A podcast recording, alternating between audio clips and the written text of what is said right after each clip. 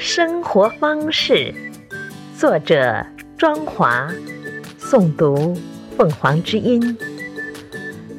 水中倒影迷幻而美丽，一汪汪的镜湖闪着光，让我想起当年的清纯。垂柳的悠然自在，丝毫未察觉。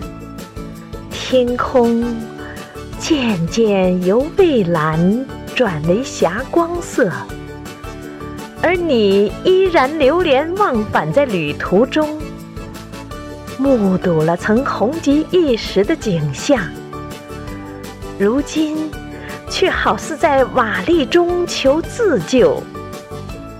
日常繁忙，应该是主旋律吗？